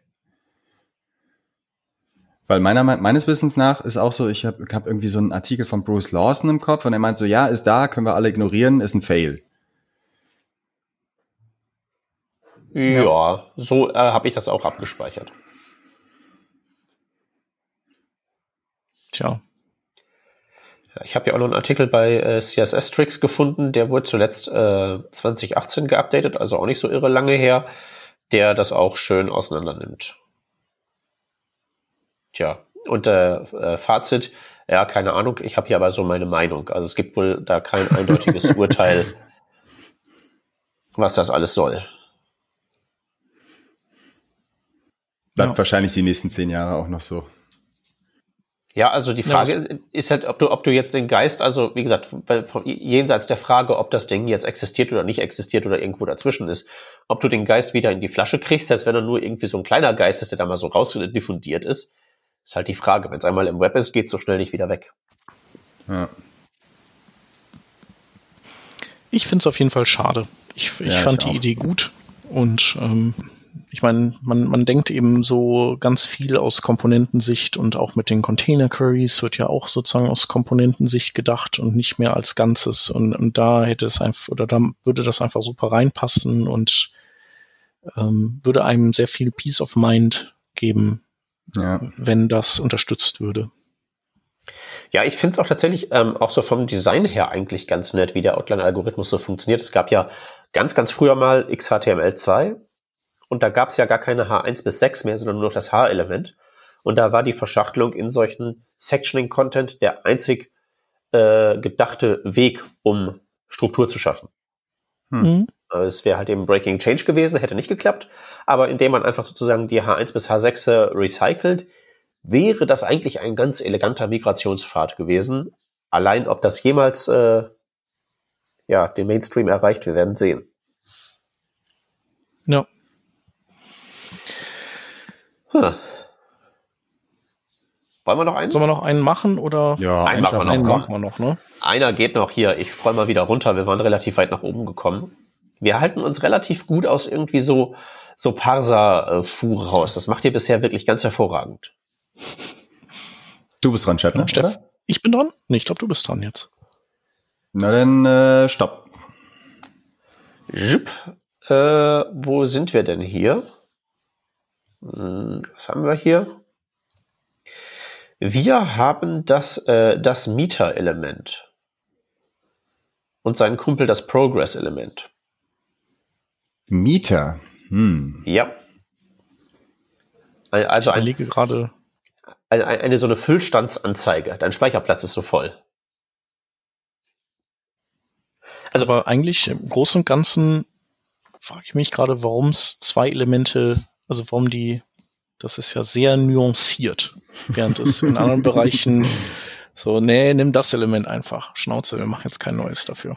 Naja, also so, so ist das gar nicht mal so. Also das äh, Progress-Element hat ja zum Beispiel einen Pending State. Du äh, gibst keinen Value an, dann äh, hast du ja meistens so einen Ping-Pong-Ball, der da so hin und her bounce und nicht wirklich einen sich füllenden Balken. Und beim Mieter-Element hast du darüber hinaus noch so Sachen wie äh, High, Low äh, neben Min und Max. Also Min und Max ist halt wirklich das absolute Ende. High, Low ist so äh, ne, dazwischen und es gibt noch einen Optimum-Wert, den du angeben kannst. Und dann kann das irgendwie visuell repräsentiert werden. Aber trotzdem erstaunlich, wie, dass man sich so reingehängt hat, um, um diese zwei Elemente ja. zu bauen. Naja, weiß ich nicht. Denk dich mal so ein bisschen in äh, die äh, Konzeptionsphase von so HTML5 rein. So 2002, 3, 4. Und du willst jetzt irgendwie aus HTML etwas machen, das äh, Web-Applikationen möglich macht. In der Welt ist ja Applikation wirklich noch so ein, der klassische Desktop-Computer. Und da guckst du dir halt eben an, was gibt's da so an Widgets, die wir im Web eventuell brauchen könnten. Und dann sind ja so Sachen wie Fortschrittsbalken oder irgendwie Füllstandsanzeigen nicht das Ungewöhnlichste. Speziell wenn du jetzt sowas mal sagst wie, hey, wir entwickeln hier den Application Cache und wir müssen da jetzt irgendwie Speicherplatz irgendwie anzeigen, der verbraucht wurde. Wenn du das jetzt wirklich zum allerersten Mal entwirfst und keinerlei äh, Vorerfahrung hast, dann äh, kann ich mir sehr gut vorstellen, wie du auf diesen Trichter kommst, in der Zeit unter diesen Umständen. Aus heutiger Sicht ist das wirklich eher exotisch, dass es jetzt irgendwie so ein ein Bespoke Progress Element gibt. Ich meine, das ist ganz cool. Ne? Dann kannst, musst du das nicht aus Diff selber zusammenbauen, musst du kein CSS machen. Der ganze ARIA Barrierefreiheitskrempel ist da so ab Werk drin. Das tut schon was für einen. Das ist halt etwas erstaunlich, dass man das jetzt so wirklich als Bürger erster Klasse hat. Aber ich kann die Denke so ein bisschen verstehen. Aber es gibt halt ganz viele Sachen, die, die haben es halt noch nicht direkt reingeschafft. Sowas wie äh, Dialoge oder Modale, die kamen ja auch erst später. Ja. Oder ähm, warum gibt's immer noch keine nativen ähm, Tab-Container? Also das, warum? Ich glaube, das ist, ich glaube, das ist tatsächlich sehr, also wirklich signifikant schwerer zu spezifizieren als ein Progress-Element. Also, weil mhm. du hast ein Progress-Element, das ist eine Fortschrittsanzeige, die irgendwie äh, konkrete Werte repräsentieren kann. Du musst ja auch bedenken, die hatten zwar damals kein iPhone, aber die wussten, dass sowas in der Richtung mal kommen wird. Und deswegen steht im Progress-Element auch nicht drin, ich habe das jetzt als Fortschrittsbalken bezeichnet, aber da steht ja nirgendwo drin, dass es als Balken gerendert werden muss, sondern es ist eine abstrakte Anzeige, so ähnlich wie beim Date-Input ja auch nicht drin steht, das ist ein Date-Picker, sondern das ist ein äh, Eingabeelement zum Formulieren eines Datums. Und ob das dann ein Date-Picker wird oder so ein Scroll-Widget auf Mobile oder was immer das dann in Virtual Reality wird, das ist ja alles gar nicht festgehalten. Aber äh, kann, so ein Tab-Widget, das so allgemein zu formulieren, dass du wirklich sagen kannst, wenn wir in 20 Jahren unsere Holodecks haben, dann kann ich aus den Spezifikationen ableiten, wie ich das da sinnvoll umsetze. Beim Progress-Element kann ich das machen. Ich glaube, für einen Tab-Container ist das einfach sehr, sehr viel schwieriger, weil das ja auch tatsächlich konzeptionell noch High-Level ist. Das ist ja wirklich ein Container mit definierten Children. Und es ist ja tatsächlich in HTML eher selten, dass es wirklich eine so festgenagelte Beziehung gibt. Das hast du irgendwie bei Tabellen äh, dass das so wirklich irgendwie in einer Table muss dann ein T-Body sein und da drin dürfen TRs sein und da drin dürfen irgendwie THs vorkommen und so. Dass das wirklich sagen, so ist, in dem Ding darf nur dieses Ding vorkommen, darf nur dieses Ding vorkommen. Das ist ja sonst alles sehr viel flexibler und beim Tab-Container wäre das wahrscheinlich schon auch so. Also du müsstest ja irgendwelche Kind-Elemente für den Tab-Content haben und für die Tabs und du dürftest halt nicht mal eben so ein Diff da irgendwo zwischenwerfen. Das wird wahrscheinlich alles kaputt gehen.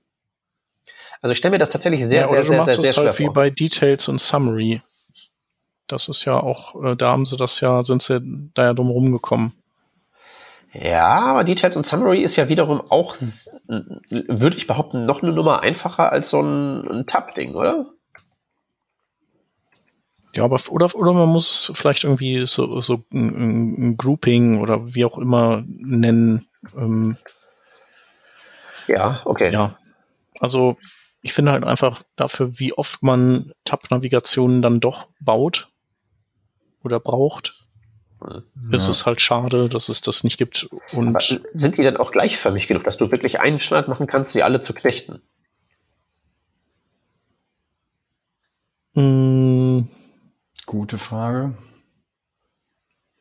Naja, ich weiß jetzt nicht, wie das auf einer Smartwatch so ein Tab-Container-Ding gerendert würde. Aber mhm. ähm, ja, also. Wie druckst du ihn aus? Wie druckst du das Details-Element aus?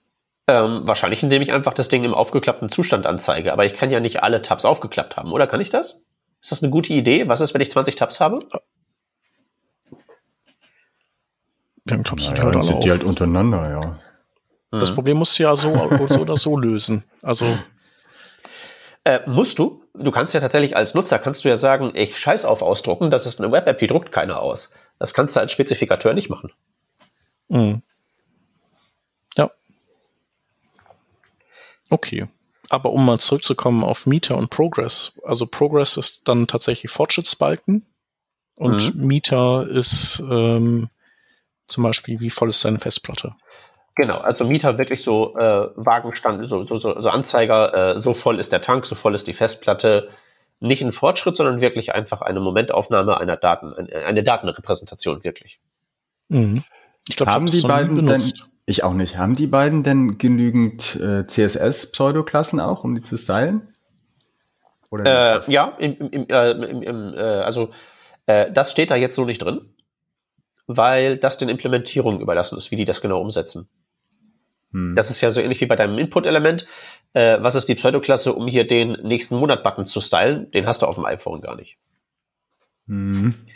Also äh, vermutlich haben die das, aber dann musst du halt für jeden Browser einen eigenen extra Bratwurststand aufmachen. Fun Times. Also Progress, also ich, ich finde diese Sachen echt immer ganz praktisch, wenn ich wirklich mal äh, einfach nur sage, ich habe jetzt hier gerade mal für meinen Work in Progress brauche ich einen Fortschrittsbalken, nimmst das Progress-Element, das sieht ultra beschissen aus und vor allen Dingen auf jedem Betriebssystem echt anders. Und ähm, zum Beispiel, wenn ich auf Linux das Progress-Element stylen möchte mit den ganzen Pseudo-Elementen, die es da drin gibt, funktioniert halt nicht. Sieht halt immer völlig beschissen aus. Ähm, aber dann habe ich halt einen Fortschrittsbalken und ich muss halt nichts machen, außer das Value-Attribut updaten. Und das fluppt wirklich ziemlich gut. Mhm. So, was ich dann hinten raus gemacht habe, ist natürlich, als das dann Production Ready werden sollte und irgendwie fancy aussehen sollte, habe ich meine Diffs genommen und habe da Diffs reingetan, habe noch ein paar Diffs reingetan, das Ganze mit ein paar Diffs abgerundet, ein bisschen Aria drüber gestreuselt, gehofft, dass es passt und den Deckel drauf gemacht. Aber zwischen der Idee und dem, ich mache es jetzt mal in Anführungszeichen richtig, hat mir das total gute Dienste geleistet. ja, das ist halt auch das, das ist halt immer der große Vorteil ne, von diesen äh, von diesen Web-Primitiven, dass, dass die einfach so viel Funktionalität in sich kapseln, ähm, um die man sich keinen Kopf machen muss. Genau, also aber dann doch glaub, nur 80 Prozent, ne? Ja, aber guck mal, was ich zum Beispiel echt ähm, so ähm, ganz beeindruckend finde, ist zum Beispiel, was Leute alles so aus Excel rausholen. Was die damit alles anstellen. Das ist ja wirklich so die einzige wirklich funktionierende äh, das einzig funktionierende Vorkommnis von End-User-Programmierung tatsächlich. Da machen die Leute mega komplexe Sachen. Ich meine, die halbe Welt läuft auf irgendwelchen äh, Makros und Excel-Spreadsheets ja. und die ganzen äh, Schlipse, die das zusammenbauen, wissen nicht, dass das im Prinzip dem, Programm, dem Programmieren gleichkommt. Äh, also das heißt also erstmal, wir haben erstmal prinzipiell Leute, die willens und in der Lage sind und motiviert sind, einen komplexen Krempel zusammenzuklickern und zu tippen die können halt mit dem Medium der Programmiersprache nicht so weit kommen. Und was ja aktuell auch ein ziemliches äh, Boom-Geschäftsfeld ist, ist ja so ein bisschen, ähm, meine ganzen Datenanalysten können sich ihre Dashboards selber zusammenklicken. Mhm. Ja, so und was Low-Code. Äh, genau, genau, sowas. Und ähm, das ist jetzt sicherlich nicht die Startup-Idee für die nächste Milliarde Dollar, aber ich glaube, man könnte sehr viele von diesen Use Cases abdecken, indem man halt so ein, ich klicke mir mein Dashboard zusammen, macht und dabei ganz radikal sagt, wir machen hier so das Ryanair-Modell. Wir haben jetzt nicht hier unsere eigenen Data Grids, die wir da implementieren oder so. Und wenn wir das machen, halt nur im Rahmen des absolut Notwendigen. Aber wenn jemand einen Fortschrittsbalken haben will, bam, kriegst du ein Progress-Element. Hast du auch Barrierefreiheit mit drin. Du hast einfach viel weniger Arbeit auf der Erzeugerseite und vielleicht kannst du einfach dann sozusagen äh, vielleicht preismäßig der ganzen Fancy-Konkurrenz da, ähm, wie gesagt, so Ryanair-mäßig einheizen. Also so ein Formular einfach mal wirklich zusammenklicken, ohne dass halt eben alles dieses wieder dieses reimplementierte äh, React-Brimborium ist.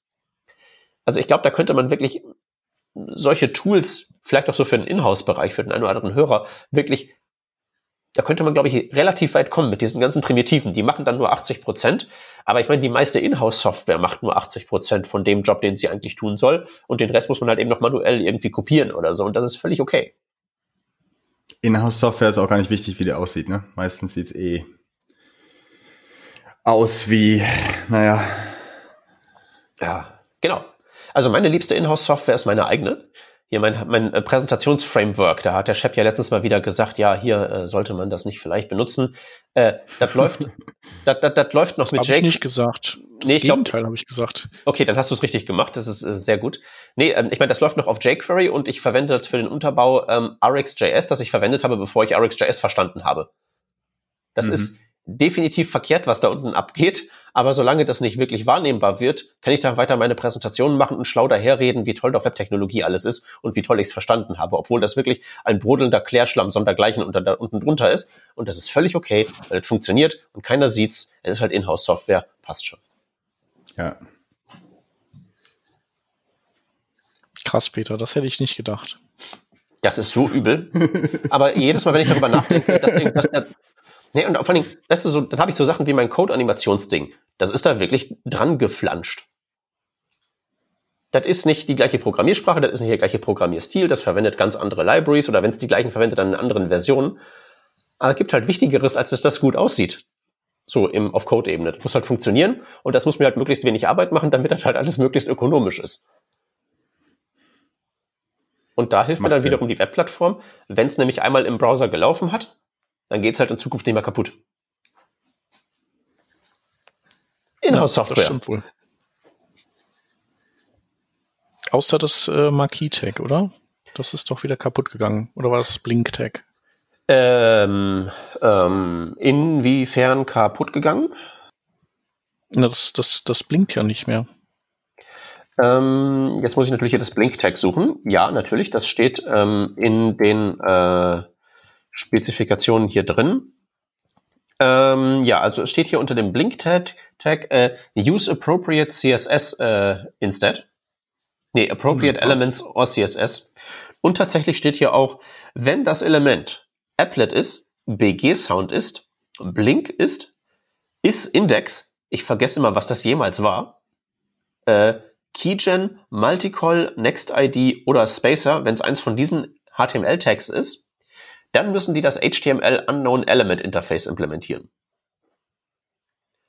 Heißt, die Spezifikationen listen hier die Elemente auf, von denen sie schon weiß, dass sie die nicht kennt. Das ist doch auch schön. Ja. Aber aus Rückwärtskompatibilitätsgründen kannst du immer noch auf dem String die Methode Blink ausführen. Habt ihr das mal äh, gemacht? Äh, nee, das höre ich jetzt ähm, möglicherweise nicht zum ersten Mal, aber zum ersten Mal seit langem. Macht man die Browser-Konsole auf, gibt irgendeinen String ein und dann Punkt Blink, Klammer auf, Klammer zu. Äh, oh, jetzt habe ich die Konsole aufgemacht in den HTML5-Spezifikationen. Das heißt, der muss jetzt einen Reflow dieses Riesendokuments machen. Das wird jetzt ein wenig dauern. Also irgendein Text, so hier 42.blink, das geht. Anscheinend ist Blink tatsächlich eine Function, die führe ich aus dann kriege ich eine 42 gerappt in einen Blink-Tag. Das ist schön. das gibt es, glaube ich, auch für Marquis und noch für ein, zwei andere Sachen. Ja, äh, ich glaube, das gibt es für tatsächlich relativ viele von diesen ganz frühen HTML-Elementen, oder? Mhm. Hm. Ähm, ja. Ja, ist ein, ist ein weiteres sehr schönes Beispiel für äh, wenn da mal wieder irgendwie auf Hacker News schlau daher schreibt, von wegen, äh, muss man einfach mal alles irgendwie so, man muss man mal aufräumen drin, damit man der ganze alte Krempel wegkommt, damit das einfacher ist. Wenn man nicht mal das hier entfernen kann aus seinem Browser, ohne zu befürchten, dass dann irgendwie ähm, Marktanteile verloren gehen, dann viel Spaß dabei, irgendwie undefined is not a function loszuwerden oder irgendwie sowas. Ja. So, also jetzt mal gucken, gibt es hier eine Blink-Methode, die hier aufgeführt ist? Tatsächlich steht das hier in den HTML5-Specs so nicht drin. Das dürfte ja wohl keine Funktion von ECMAScript sein, oder? Ich habe keine nee. Ahnung. Hm. Also es ist halt auch so, ist halt so eine ganz seltsame Vermischung von eigentlich allem. zwei Sprachen, ja, genauso wie halt so, es schüttelt einen noch mehr als damals, als man noch mit HTML-Tags, mit so speziellen HTML-Tags gestylt hat. Alter Schwede, es steht wirklich in den ECMAScript-Spezifikationen drin. Ich werde zum Elch. No way. Ja. Bla bla bla. Uh, string prototype link. When the method is called, the following steps, steps are taken. Uh, und dann wird eine interne Methode create HTML aufgerufen, wo dann halt eben ein Blink-Tag drumherum gerappt wird. Um Himmels Willen, das infiziert also selbst ECMAScript. Wahnsinn. Hätte das dann nicht auch in äh, ActionScript gehen müssen, das ja auf ECMAScript auch fußt? Ähm, weiß ich nicht. Wenn es auf Kompatibilität Wert gelegt hat, dann ja, wenn nicht, dann nicht. Also war das wirklich ein striktes Superset oder hat das auch gesagt, hier, hier und da mache ich mal das nicht so genau? Hm. Also ich, ich kann es nicht mit äh, genau sagen, aber gefühlt würde ich sagen, war es ein Superset. Hm. Ach, guck mal, hier haben wir die ganzen äh, Additional Properties äh, of the String Prototype Object. Also Big gibt's, Blink gibt's, Bold gibt's, Font Color, Font Color und Font Size gibt's. Link ist eine Methode. Wie praktisch. Small und Strike. Wahnsinn. Ach guck, und Trim Left und Trim Right müssen auch implementiert sein, aber man soll es nicht benutzen, weil man statt Trim Right Trim End benutzen soll. Und statt Trim Left soll man was benutzen? Trim Start. Aha. Okay, aber das macht ja Sinn. Das ist ja so wie diese, äh, das sind ja diese Logical Properties, die es auch in CSS mittlerweile gibt.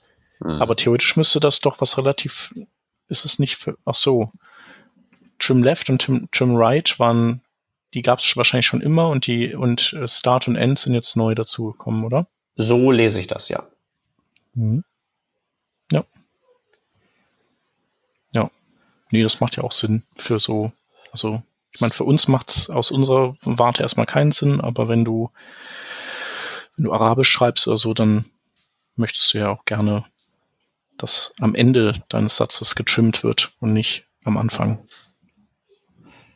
Ähm, ja, ah, cool, jetzt habe ich diese schöne, jetzt habe ich diesen schönen Abschnitt gefunden mit diesen ganzen Additional Properties, Additional Built-in Properties, dieser ganze Krempel, der eigentlich nicht drin sein sollte, aber aus Kompatibilitätsgründen drin gehalten wird. Paste mal bitte, wo du gerade bist. Ja, äh, sehr gerne. Allerdings äh, muss man natürlich sagen, die ECMAScript-Spezifikationen sind nicht ganz so wunderbar lesbar wie die HTML5-Specs. Die sind nämlich sehr viel äh, abstrakter, selbstreferenzieller.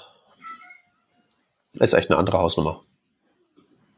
Auf jeden Fall kommt der Link auch in die Shownotes. Äh, auf jeden Fall, das habe ich schon fleißig mitnotiert, das schreibe ich da alles schön rein. Cool. Puh. Also ich, äh, also ich weiß nicht, wie euch das geht, aber meine Rübe äh, raucht. Ich habe eine ganze Menge Sachen, vielleicht nicht neu gelernt, Gelernt. aber wieder, wieder gelernt. Ja, wieder ins Bewusstsein gerufen, die du schon mit viel Alkohol weggetrunken hast. Ich glaube, ich glaube tatsächlich in meinem, in meinem Fall kann man sagen, dass das wirklich das Alter ist, weil was ich da vor 15 Jahren mal aufgeschrieben habe, äh, es ist nicht mehr. Junge, Junge, was es hier alles an Krempel drin gibt. So, Ja, ich mache aber jetzt sagen, mal dein restliches Abendprogramm ist hiermit, steht auch hiermit fest. Nix da. Ich werde mein restliches Abendprogramm schön mit Katzenstreicheln verbringen und nicht mit noch mehr absurden Spezifikationen. So ein großes Vergnügen mir das jetzt auch war. Äh, meine Ja. Herren, es reicht. Die rufen ja auch schon nach dir, die Kätzchen. Genau, man, man hört sich schon. Ja, cool. Dann, äh, dann war das doch ein ganz schöner äh, HTML5 Glücksradabend und auch zum ersten Mal mit, mit Gast, dem Stefan. Ja, hat Spaß Spaß gemacht. gemacht. Vielen Dank. Ja, auf jeden Fall.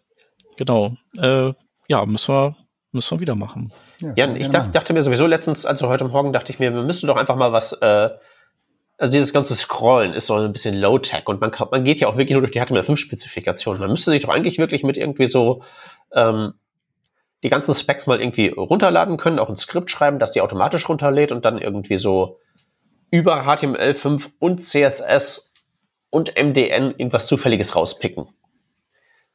So per Knopfdruck. Das müsste doch eigentlich viel cooler sein. Weil Wir reden immer nur Also über der Stefan macht HTML5 das ja. Der Stefan Also macht das ja. Du, du hast doch diesen Twitter-Bot, oder nicht? Ja, ich habe den Random MDN Bot, der alle sechs Stunden nimmt er die Sitemap von MDN und nimmt halt ein Random äh, Entry von der Sitemap. Siehst du? Stefan, Äh, ich würde sagen, du extrahierst da mal die Logik draus und wenn du das nächste Mal hier bist, dann machen wir mal, machen wir ein DN-Glücksrad. Fair enough, haben wir einen Deal. So ja. machen wir das. Das hört sich cool. gut an. Alles klar, oh. Ähm, genau, bleibt zum Schluss noch zu sagen, wenn ihr Hörer noch Fragen zu den heute besprochenen Sachen habt oder äh, überhaupt noch was loswerden wollt oder Merkwürdigkeiten äh, euch einfallen dazu, äh, gerne bei uns in die Kommentare schreiben unter der äh, unter der Folge oder auf Twitter. Ähm, genau, und wenn ihr gut findet, was wir machen, dann ähm, werdet doch Patrone von uns auf patreon.com slash workingdraft oder ähm, ihr sprecht mal mit eurer Firma und vielleicht möchte die ja mal bei uns ein, äh, ja, einen Einspieler schalten, sei es um Kollegen zu finden oder um ein super cooles Produkt von euch mal vorzustellen.